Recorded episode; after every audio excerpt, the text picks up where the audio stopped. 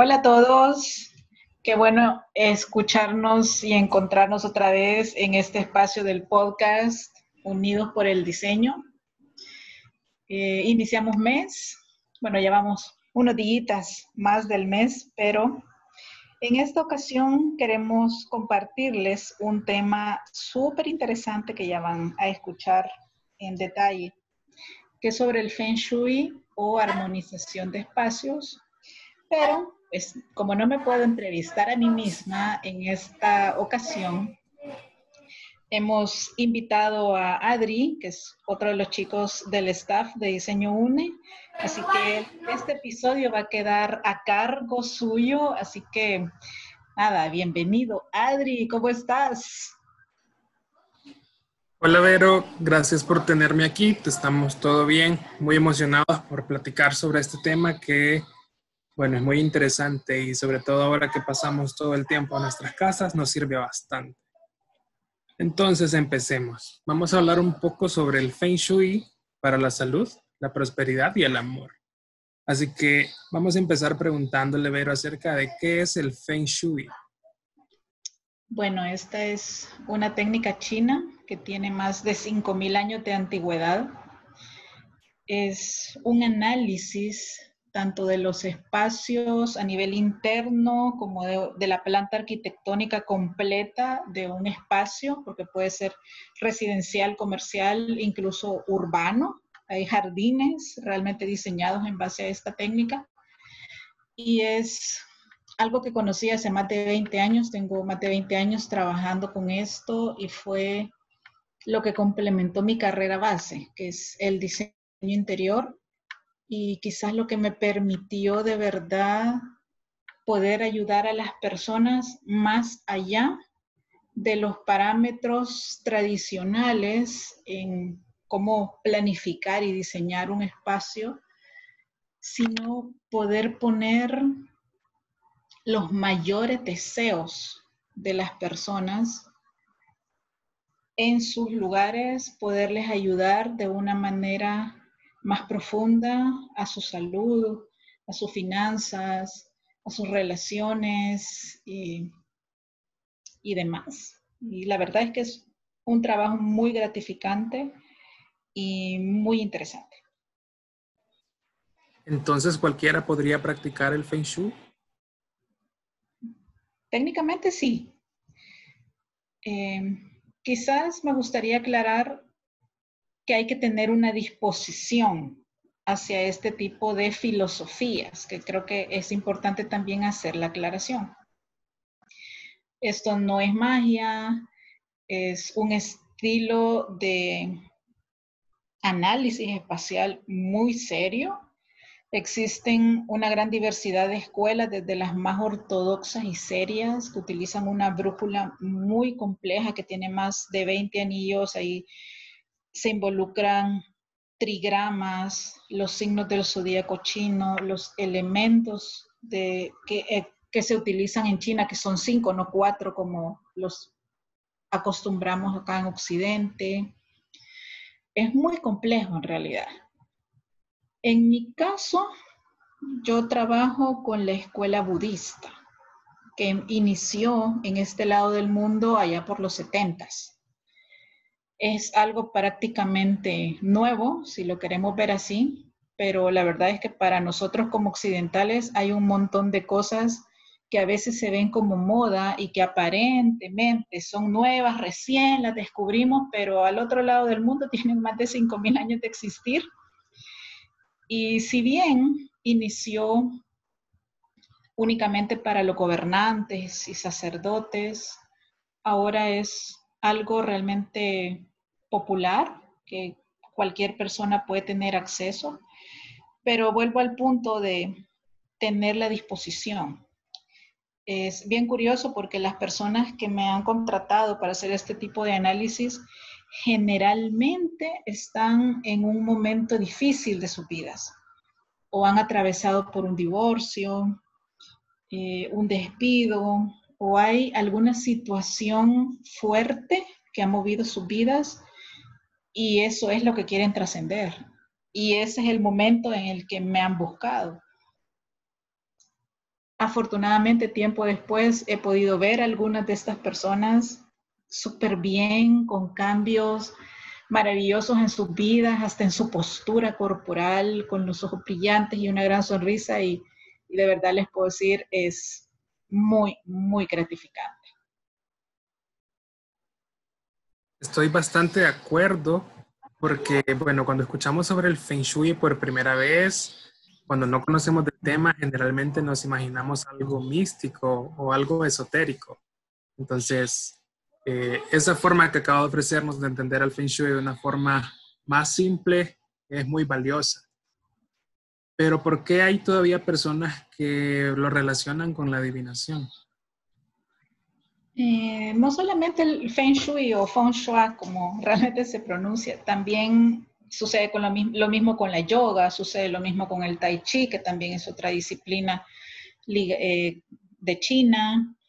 Eh, sucede lo mismo con muchas eh, variantes holísticas. La astrología es, es otra de ellas.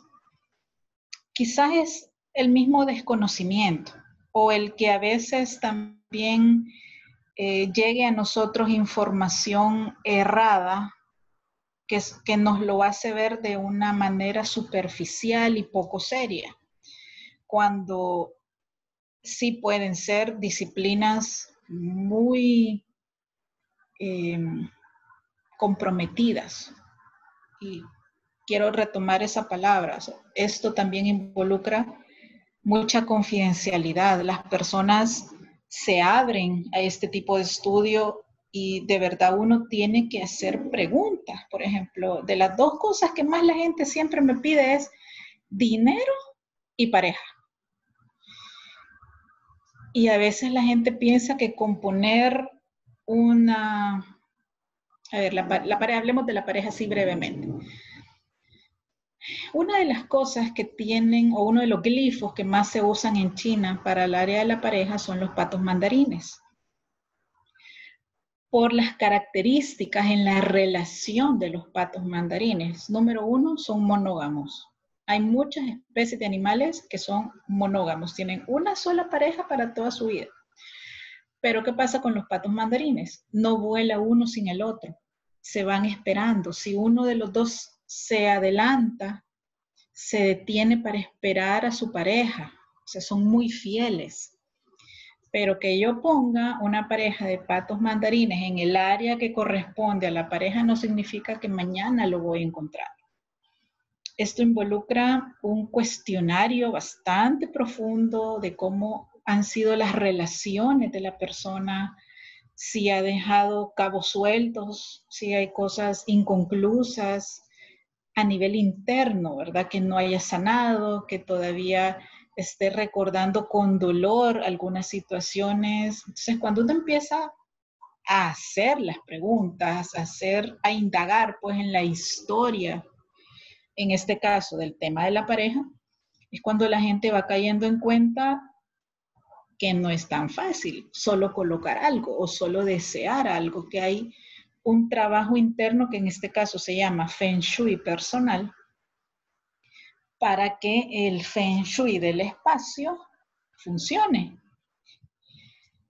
Y podría decirte muchas más cosas, Adri, pero eh, básicamente es eso, es que la información que ha llegado a nosotros no ha sido la correcta o por la vía correcta, o sea, si hablamos de Internet, hay muchísimos sitios hablando del tema, pero ¿Cómo saber cuál es real, cuál es fiable? Eh, eso es muy difícil para alguien que simplemente lo está investigando o que tiene curiosidad en el tema. Eso me lleva a preguntarle esta que creo que es la pregunta del millón y con la que todos están ahorita esperando. Ok. ¿Cómo sabemos si nuestra casa está alineada con los principios del Feng Shui ¿Y qué pasa si no lo está? ¿Nos tenemos que mudar? Eh, híjole. A ver. Primero les, quiero comentar cuáles son todas esas áreas que involucra el Feng Shui que se conocen como los grandes deseos de la vida que todos tenemos. Está el área del conocimiento, o de los ancestros, la salud y la familia, el dinero y la prosperidad. Después Adri preguntarme por qué para los chinos son dos cosas distintas. La fama o la proyección personal, las relaciones, que pueden ser relaciones corporativas o la pareja, creatividad e hijos, pues los proyectos son también hijos, nosotros le damos vida, no solamente son hijos físicos. Hay, y la otra zona es guardianes, viajes y benefactores. En el caso de un negocio, estos serían también los clientes. Y la última zona es la del trabajo o la profesión. En medio, es como una cuadrícula de nueve cuadritos tres columnas de tres juntitas, la del centro se llama Chi o Tai Chi. Es la que rige a todas las demás áreas. A ver, así a nivel general, sin que ustedes visualicen toda la cuadrícula y los parámetros así de manera formal, una de las formas más, una de las maneras más fáciles que tenemos como para decir mi casa anda bien o anda medio patojita en, relación a estos principios es cómo es la energía de la casa. ¿Cómo te sientes tú en tu casa? ¿Cómo te sientes tú en tu cuarto? ¿Cómo es la relación familiar? ¿Es normal? ¿Medianamente bien? Eh, hay algunas situaciones de vez en cuando, pero nada que no se pueda resolver o hay muchas discusiones que alteran la paz del hogar y entonces la energía se vuelve densa y no te dan ganas de estar allí o solo quieres estar encerrado en tu cuarto y prácticamente vives en tu cuarto.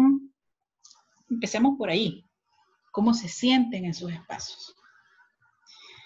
A todos en algún momento nos ha pasado que hemos llegado a un lugar súper bien, con la energía alta, con un gran ánimo, a lo mejor hasta con una gran sonrisa, y salimos de los lugares con dolor de cabeza, con desánimo, como si nos hubieran robado la energía. Ojo con ese tipo de cosas. Eh, es, las energías están allí, lo que pasa es que no podemos verlas, pero sí podemos sentirlas. Entonces, ¿qué otras cosas observar para decir si mi casa puede estar orientada en relación al, Feng Shui? El orden, la limpieza. Mientras más objetos acumulados y o estancados hayan, es más difícil que sus proyectos y deseos se cumplan. Feng Shui significa viento y agua y es como un ciclo de movimiento, de renovación constante. Se espera que la energía entre de forma ondulante a las casas. Por eso cuando hay puertas seguidas, es decir, la puerta principal eh, coincide con la puerta de la cocina y esta coincide con la puerta del área de servicio, pues, solo para darles un ejemplo, no es muy recomendable. Tienen que haber algún tipo de mueble o planta o un algo que haga que la energía no se vaya de paso, porque entonces se dice que entra y sale, porque va en línea recta, no hace ninguna ondulación. Entonces, lo primero es eso, editar los espacios. Las cosas que ya no utilizamos en el último año, entiéndase específicamente el closet, eh, especialmente aquellas personas que decimos, no hombre, si esos jeans me los voy a poner, me van a volver a quedar.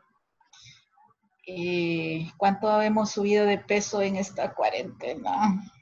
Que no hemos podido ir al gimnasio o a caminar. Eh, empecemos allí. Entonces, cuando nosotros le damos movimiento cosas o objetos en buen estado que le pueden servir a otras personas, movemos energía. Cuando encendemos una luz en una bodega que permanece cerrada casi todo el tiempo, movemos la energía. Y así, sucesivamente. Les podría dar muchos ejemplos, pero esos serían los principales. Observar cómo se sienten a través de cómo es la energía de sus casas y de sus espacios y luego eh, qué tan ordenados y limpios están. Bueno, entonces de esto lo que yo más rescato es que en los lugares queda almacenada una energía. Eh, no importa cuánto tiempo pase, si no se armoniza, si no se edita el lugar, como usted decía, entonces la energía está ahí. Esto podría relacionarse entonces con la importancia de hacer un análisis Feng Shui antes de comprar un lugar o de mudarme a un lugar, posiblemente para abrir un negocio cuestiones así. Sí, definitivamente. En, en este punto quizás lo que más nos frena, o si le damos la vuelta a mi expresión, lo que más nos detiene, es que nosotros nos dejamos ir solo por lo bonito que algo pueda verse, o sea, nos enamora el ojo, luego el precio, pero nunca preguntamos la historia. ¿Qué hubo allí antes? ¿Qué pasó allí antes? En el caso de los chinos, ellos jamás, pero sí, jamás se mudarían a un espacio comercial que quebró. Nunca. Pero no te compran ni siquiera los muebles, ni aunque se los regales, no te lo aceptan. Porque tienes energía, tiene la energía de la pérdida, la energía del dolor, a lo mejor del, de los dueños, eso queda ahí. Otro aspecto a considerar es si hay un barranco en la parte de atrás, si hay una quebrada en la parte de atrás, cómo son los vecinos, cómo se llevan los vecinos. Mm, la entrada es muy importante en el tema negocios y también residencial, cómo, cómo luce la casa. Eh, el tener una luz encendida o eventualmente encenderla en la parte de afuera sirve mucho porque la luz, las luces en general, es uno de los elementos más fáciles que hay para activar las cosas. Entonces, eh, no nos dejemos ir solo por lo que vemos, preguntemos más. Esto puede llegar hasta el análisis de los planos previa compra, o sea, cómo son los colindantes. Eh, una de las cosas más complicadas que puede haber en el tema Feng Shui es elegir una casa o un local comercial que tiene un transformador de energía eléctrica muy próximo. Eh, cuando les digo difícil es que la manera más fácil de evitar la, la radiación que esto emite es quitarlo, es trasladarlo, es moverlo a otro lugar lo que hace esto, por ejemplo, si tuviéramos una oficina muy próxima a este tipo de, de elemento, es que en la persona que trabaja allí o las personas que trabajan allí estarían poniendo en riesgo su salud. Su energía vital estaría muy minada. Y cuando les digo que es bien difícil, es que a veces las plantas sirven de barrera, los cuarzos también sirven de barreras, pero un transformador es un objeto muy grande y energéticamente muy fuerte.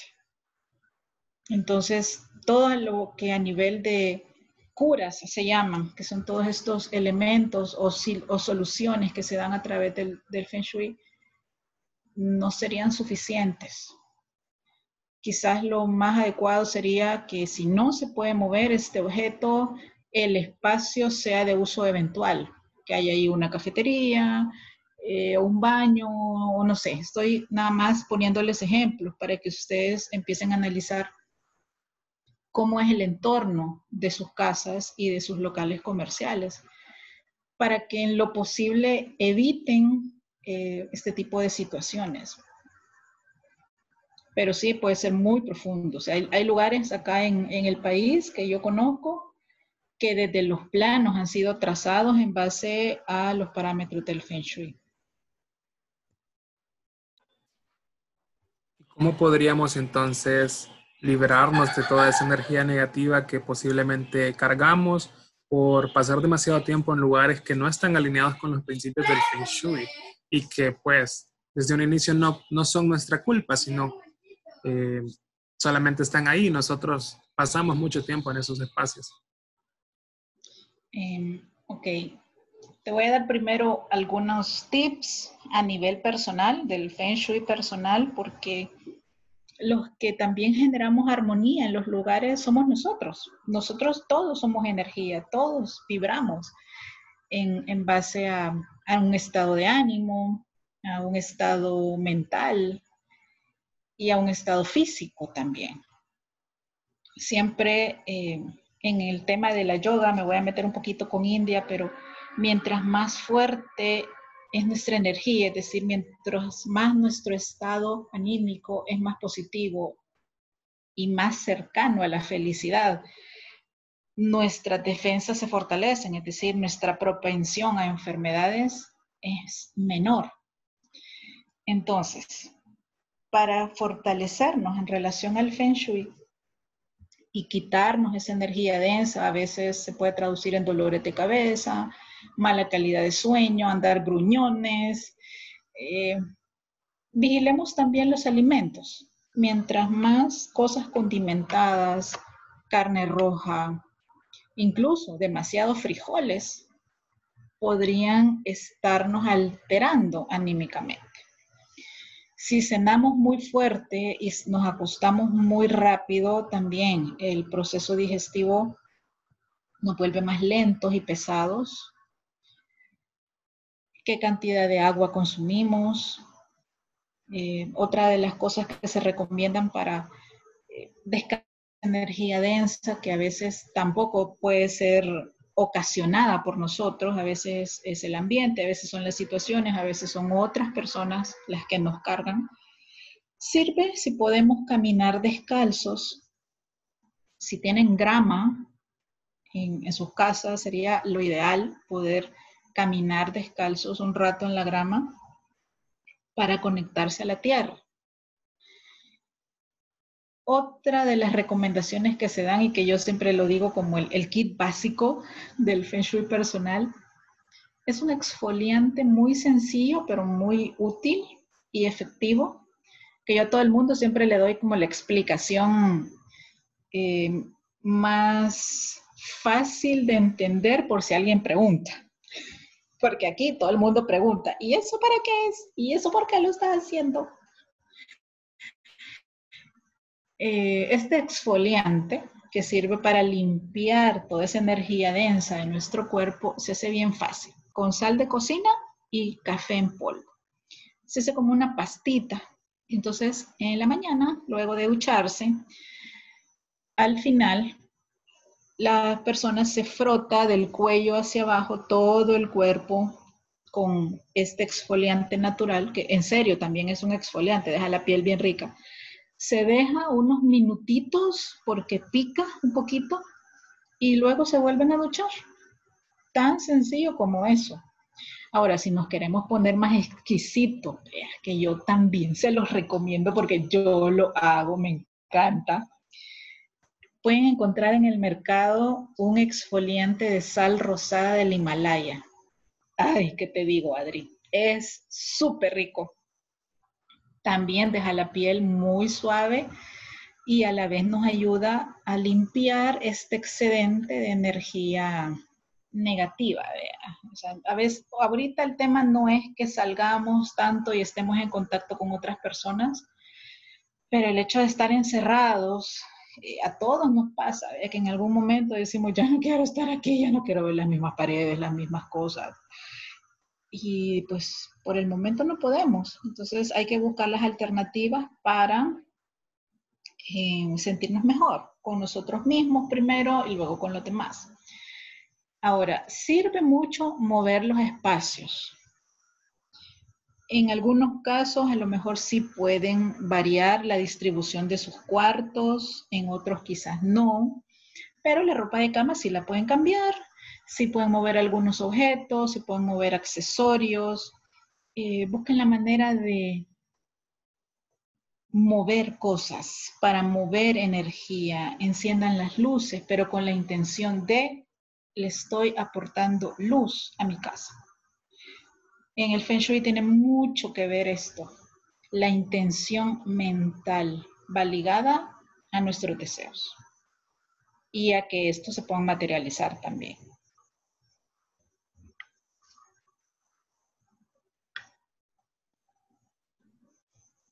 Te dejé pensando, Adri. Sí, de hecho, porque estoy a punto de hacerle otra pregunta del millón. A ver. Bueno, son muchos tips y recomendaciones sobre cómo podemos aplicar el Feng Shui tanto a nuestros hogares como a nuestros espacios de trabajo o en el Feng Shui personal. Pero me surge la duda de cuánto tiempo pasa hasta que nosotros podemos ver resultados de aplicar esto del Feng Shui eh, porque bueno, como usted dijo, no es magia. sí. Bueno, a veces depende de qué es lo que las personas quieren. Si hablamos del análisis de una casa, eh, solo hacer el análisis de una casa de dos pisos, por ejemplo, que ya, ya lo he trabajado, incluso a distancia con fotos. El informe que se entrega, porque sí acostumbro entregar un informe eh, escrito con imágenes de dónde ubicar qué cosa e incluso hasta dónde pueden comprar cada objeto para que sea más fácil encontrarlos. he tenido informes que se han llevado unas 30 páginas, así de fácil, pero va muy, muy, muy detallado.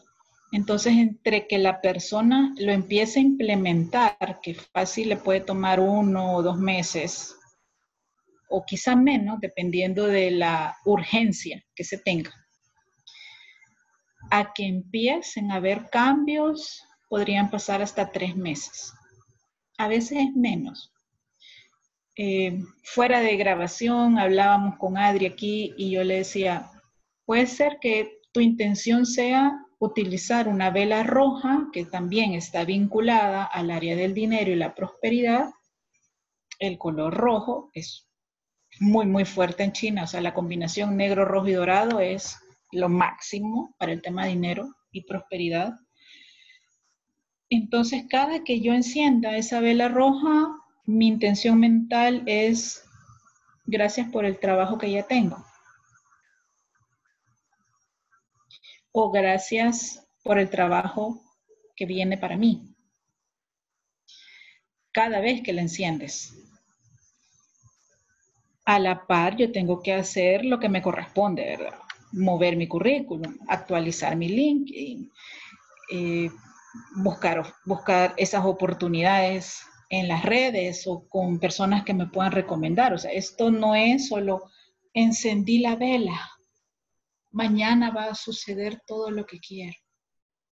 Eh, no, señores, esto es a Dios rogando y con el mazo dando.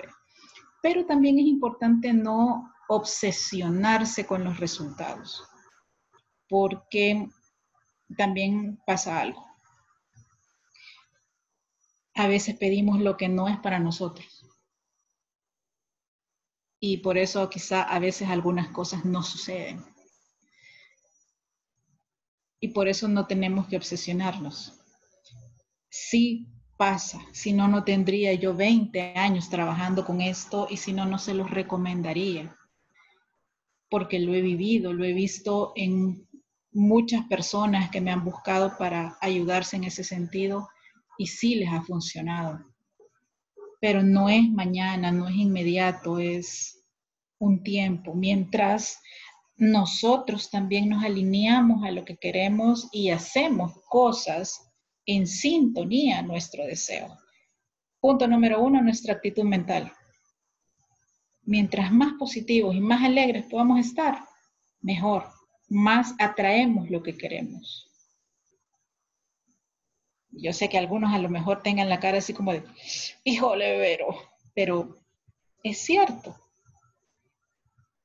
Y por otro lado, también los deseos se sueltan. Sí se puede trabajar algo al día, por ejemplo, lo de la vela, volviendo al tema de la vela, o sea, yo soy muy fan de las velas porque me gustan por un lado, por el otro les veo resultado y sé que funcionan, mas no me obsesiono con el tema. También tenemos que aprender a soltar los deseos para que se cumplan en el momento que deben suceder.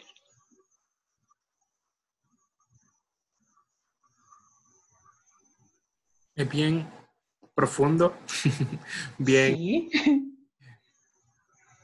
Que realmente se entiende quizás la parte de que quienes no conocen del tema lo encuentren como un conocimiento único para iluminados.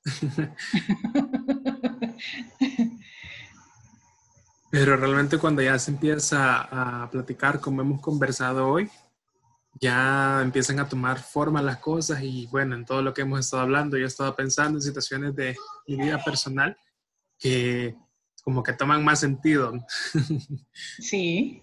Entonces, eh, me interesa mucho preguntarle para que todos los que estemos aquí eh, sepamos, pues, cómo podemos aprender por nuestra cuenta o a través de expertos, eh, cómo organizar y uh, armonizar nuestra casa a través del Feng Shui. ¿Qué, ¿Qué, más podríamos hacer? ¿Dónde podríamos encontrar una guía?